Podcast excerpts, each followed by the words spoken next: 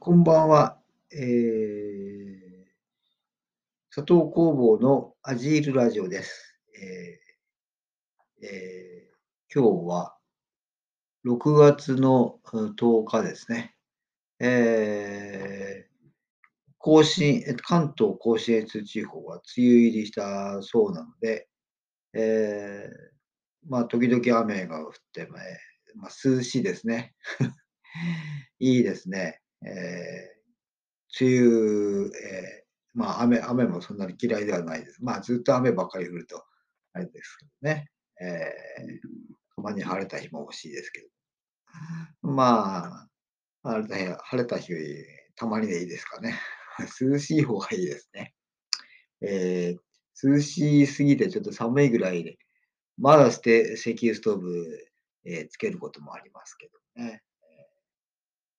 まあ、いいですね。でも過ごしやすいですくて。えーだいぶあの、えーうんうんと、まだ紫陽花はまだ咲いてないですけど、えー今、さつきが、えー咲いていきましたかね。えーツツジとさつきってどの、どういうふうに違うのかはよくわかりませんけども、まあ、ツツジが早いですよね。4月ぐらいに咲いて。さつきは普通5月、5月、さつきですから5月に咲くみたいな話ですね。6月ですけどね。えー咲いてきましたね。また、ほとんど数字と同じような感じですけども、えー何が違うんでしょうか。まあ、花がいっぱい次から次に咲いてね、なかなか楽しいですね。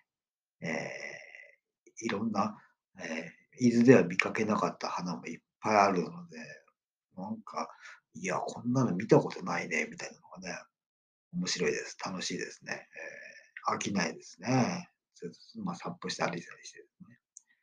えーっと、この前、あの、えーえー諏訪大社に行ってきましたね。えーえー諏訪諏訪市と岡谷市の、えー間に、えー下諏訪、下諏訪だっけかな？上諏訪だっけ？どっちだっけな？下諏訪か。えーで、あって、すもえーで、諏訪大社があるんですね。で、もちろん諏訪大社ですから、えー御柱、ね、あの、大きい柱が、1の柱、2の柱と、えーえーありましたね。ドーンと。ロケットみたいな、ミサイルみたいな、トマホークみたいなね。えー ありましたね。もみの木らしいですけどね。えーまあ、いいんでしょうね、もみの木。いや、最初、ヒノキかと思ってたんですけど、まあ、イメージはヒノキなんですけど、もみの木なんですってね。まあ、大きい、大きいですからね、もみの木ね。まあ、いいんでしょう、別にね。えー飾る、飾ってるわけですからとか。えーえ建築材料にはほとんど使えないもみの木っていうね。まあ、面白い。御柱にはなるわけですね。見てきましたね。えー諏訪大社。初めて多分、確か初めて行きましたけどね。えーえーっと、なかなか良かったですよ。えー平日行って、そん、まあ、そんなに人もね、多くない。まあ、ね、善光寺のご会長じゃないですか。今、蚊が飛んできましたね。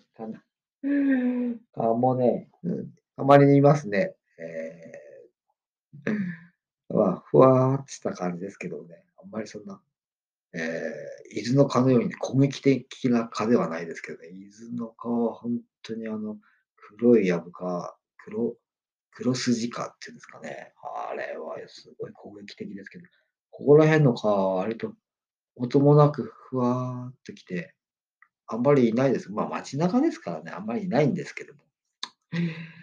えー、たまにいますけど。あ、何でしたっけ？えっ、と、諏訪大社。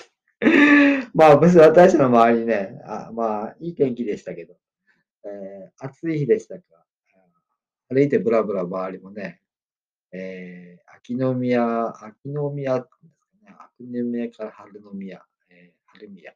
まあ、歩いちょっと離れてるの歩いていこうかなと思ってたけど、やっぱり暑くてね、はい、途中でやめましたね。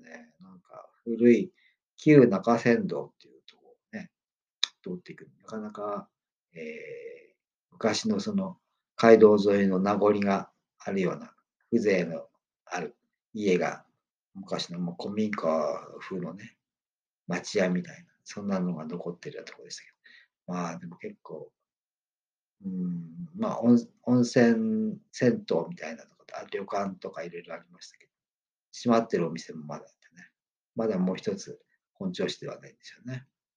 えー、これからなんか、外国人観光客が、えー、解禁になったとかっていう話もニュースでやってますけど、まあ、どうなるんでしょうかね。まあ、世界はもう、そろそろコロナをおしまいにしたいっていう、そういうムードになってますけども、まあ、日本もそれに合わせてるでしょうね、きっとね。まあ、要するにね、周りがやれば、まあ、日本もやると。まあ、やらないこともありますけどね。まあ、そんな感じでしょうかね。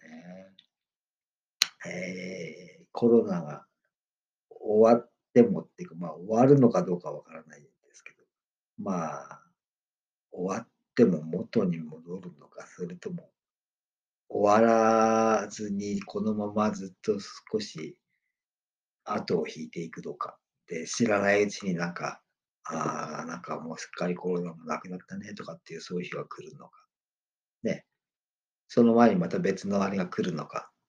いろいろね、またなんか、天然、天然痘でしたっけ？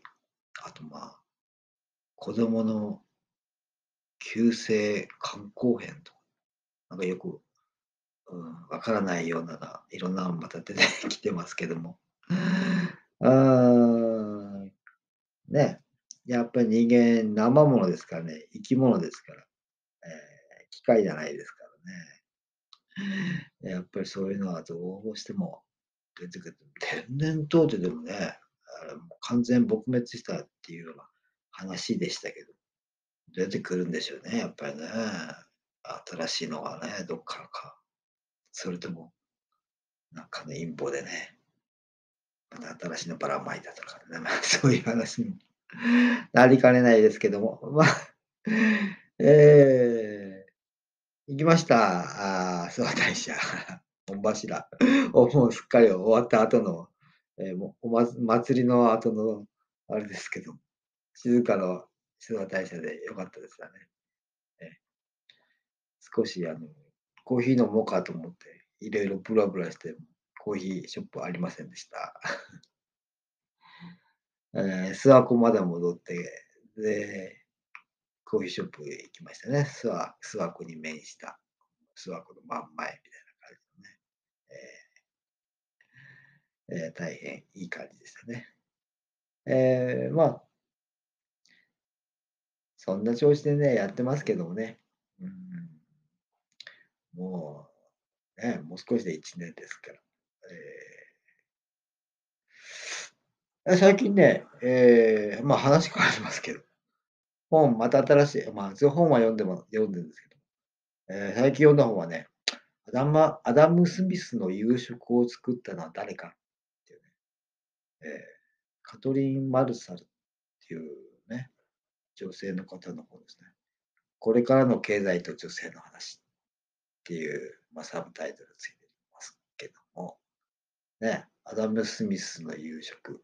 アダム・スミスっていうのは、まあ、要するに、経済学者第1号みたいな人らしいんですけど。ね、アダム・スミスの夕食。夕食ですから、まあ、飯。アダム・スミスは何食べてたのか。まあ、だ作ったのは誰か。まあね、経済学者の食べるもの。誰が作ってたのか。要するに、ね、経済学者も食べるわけですよね。普通、まあ、経済学者といっても、普通の生身の人間ですからね。えー、飯で食べないとお腹もすくし、えー、元気も出ないし、病気にもなるかもしれませんからね。やっぱり。で、それを、ね。えっ、と、アダム・スミスですね、あのー、生涯独身だったそうですけど、自分で、自分で飯作ったのかっていうと、そうではないそうです。ねまあ、そんな感じの本ですね。まあ、女性が書いてますからね。ねうん、まあ、大体見当はつきますけども、えー、面白い本ですね。ええ要するに、経済から女性が除外されてた。ね。女性、まあ、除外っていうよりもむしろね、その、除外していた女性のおかげで今の経済は成り立ってるんだ。そういう本ですよね。だから、まあ、誰のおかげで、えー、今の世界成り立ってんだみたいな話なんですけど、まあ、それを忘れちゃいかんぞ。忘れちゃいかんぞどころじゃないですよね。うん、いえ、その気になればね、女性がだからひっくり返すこともできるんですけども、ひっくり返さないんですね、これがね。不思議ですね。どうしてひっくり返さないんでしょう。ね、地球の半分は女性ですからね。まとまったらすごいことになると思うんですけど。まあ、というわけでですね、えー、そんな本も読んだりしてますので、えー、今日はここまでですね。はい。また、えー、そのうちですね。おやすみなさい。